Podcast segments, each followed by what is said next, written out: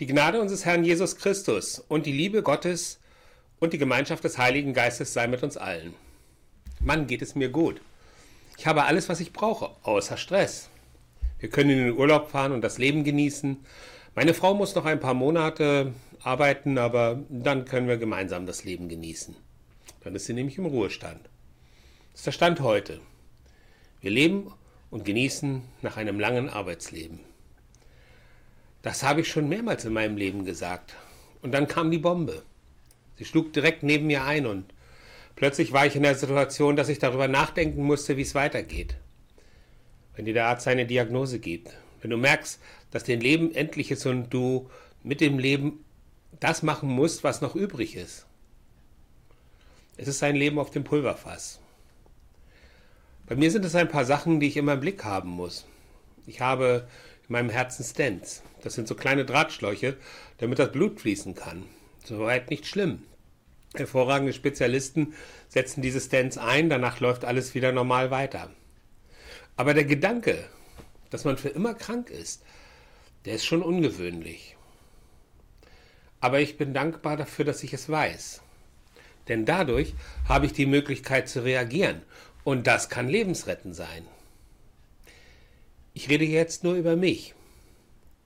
Aber ich rede auch über alle anderen Menschen. Denn von einem zum anderen Moment kann so etwas sein Leben ganz schön durcheinanderwirbeln. Genauso ging es vor zwei Jahrtausenden den Jüngern. Jesus sagt ihnen, dass er sterben wird.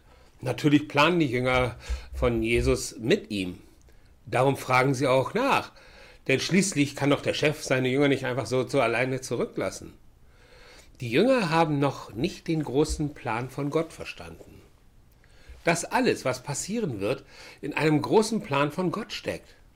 Der Tod von Jesus ist keine alltägliche Geschichte, wie sie damals jeden Tag vorgekommen ist.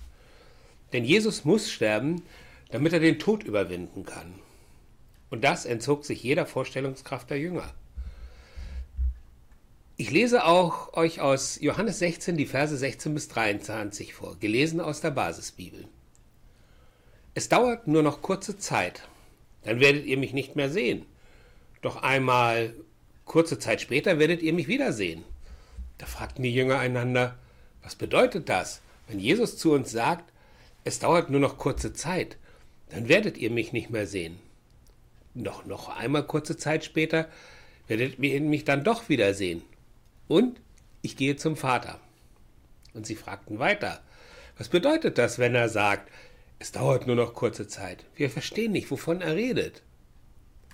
Deshalb, Jesus merkte, dass sie ihn fragen wollten. Deshalb erklärte er ihnen, ich habe gesagt, es dauert nur noch kurze Zeit, dann werdet ihr mich nicht mehr sehen.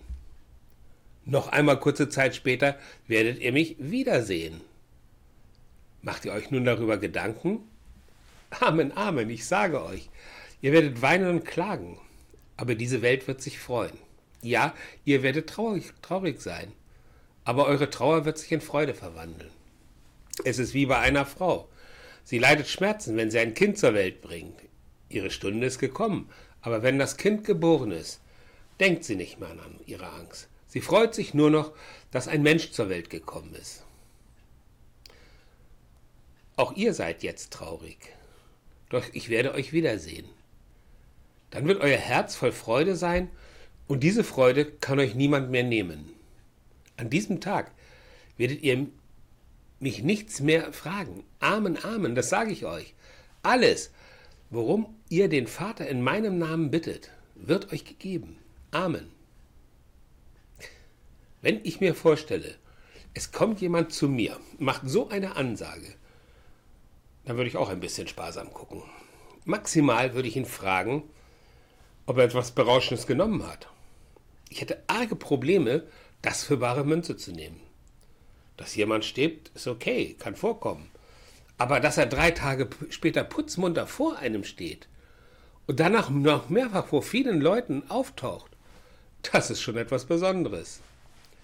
Das ist auch die wichtigste Frage bei uns Christen. Stimmt das oder stimmt das nicht?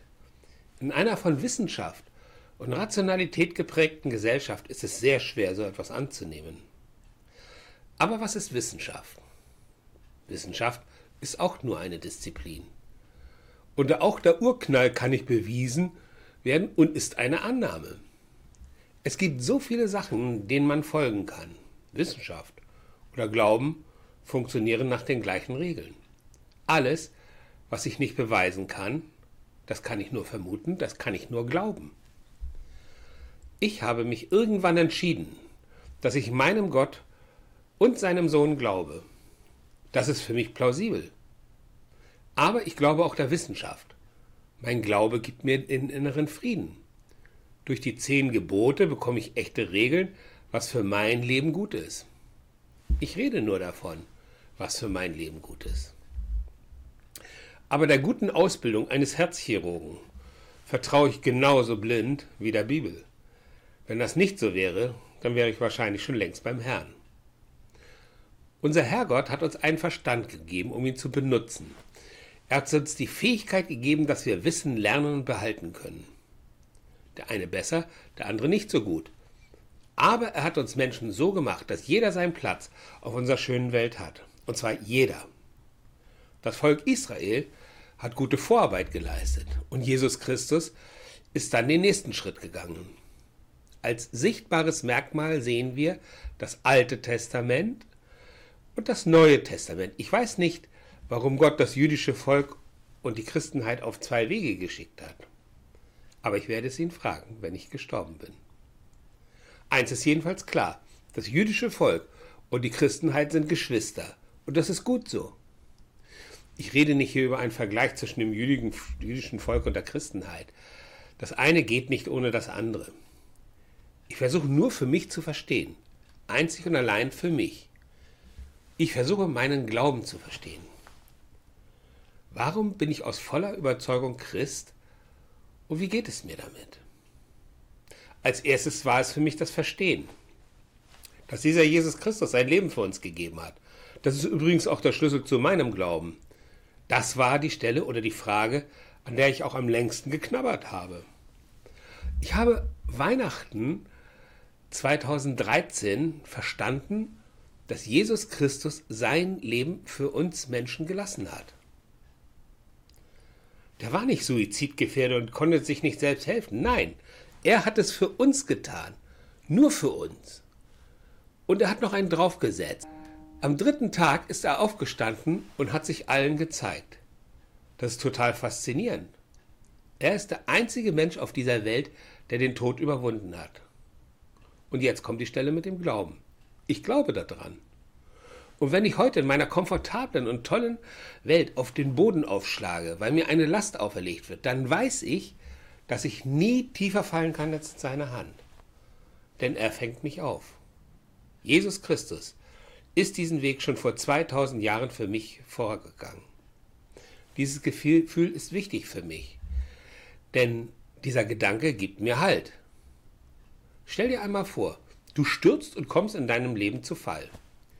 Welches ist die bessere Position? Mit oder ohne Glauben?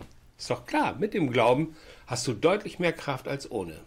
Denn mit dem Glauben denkst du anders. Weil du weißt, dass du nicht alleine bist. Er ist da. Er fängt dich auf. Er hält dir die Hand.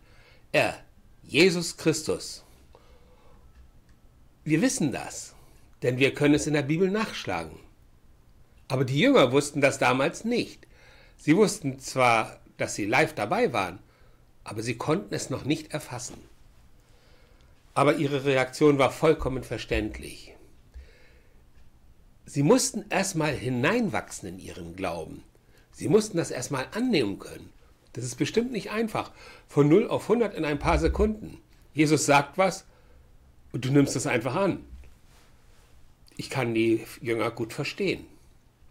Aber kommen wir nochmal zum Glauben. Glauben. Es liegt an jedem selbst, ob er es glauben möchte. Ich bin von meinem Glauben fasziniert. Und je länger ich mich mit dem Glauben beschäftige, desto mehr glaube ich. Weil mir die ganze Geschichte mit dem Glauben sehr transparent wird und sie wird immer transparenter, ähnlich wie bei Legosteinen. Bei einem einzelnen Stein ist noch nicht viel mit Kreativität. Aber wenn man sein Projekt fertig gebaut hat, dann wird alles plausibel. Wenn du jetzt neugierig wirst, dann frage dich doch jemanden, der sich damit auskennt. Christlicher Glauben macht neugierig und hungrig auf neues Wissen. Das hört nie auf. Und christlicher Glauben ist auch friedlich. Ich rede hier von Jesus Christus, nicht von 2000 Jahren Fußvolk. Die haben das mehr als einmal falsch gesehen. Jesus Christus ist für mich der Inbegriff von Frieden. Durch ihn habe ich gelernt, mit anderen Menschen friedlich umzugehen und ich habe dadurch meinen inneren Frieden bekommen. Das ist spannend. Denn ich weiß, wie ich vor über 15 Jahren war. Heute sitze ich manchmal da und schmunzle darüber. Noch einmal die Frage. Möchtest du das auch haben? Kannst du dir vorstellen, dass du dich an die zehn Gebote hältst und versuchst, auch Frieden in dir zu spüren? Ich halte diese Vorstellung für verlockend. Frieden total.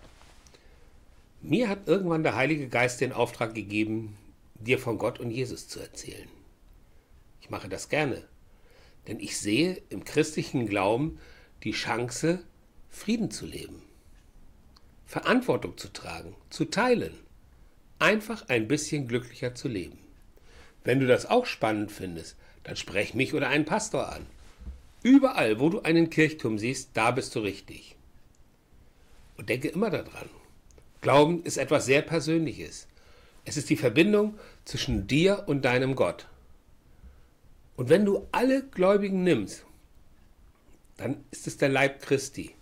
Sozusagen eine riesige Familie. Dort kann man sich richtig zu Hause fühlen. Nur zur Erinnerung. Es gibt ca. 2,4 Milliarden Brüder und Schwestern. Das ist nicht wenig. Und wir haben eine Riesenvielfalt im christlichen Glauben. Von der römisch-katholischen Kirche bis zu den Freikirchen glauben wir alle an denselben Herrn Jesus Christus und folgen ihm.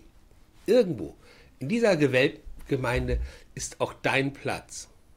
Ach ja, für die Individualisten unter uns. Keiner muss einer Glaubensgemeinschaft anhören. Aber schöner ist es schon. Tja, und wenn ich mir einfach denke, wenn du in deinem stillen Kämmerlein allein bist, dann rede doch mal mit unserem Herrn. Denn eins ist klar, der Himmel ist nicht leer und unser Gott ist immer nur ein Gebet weit entfernt. Amen.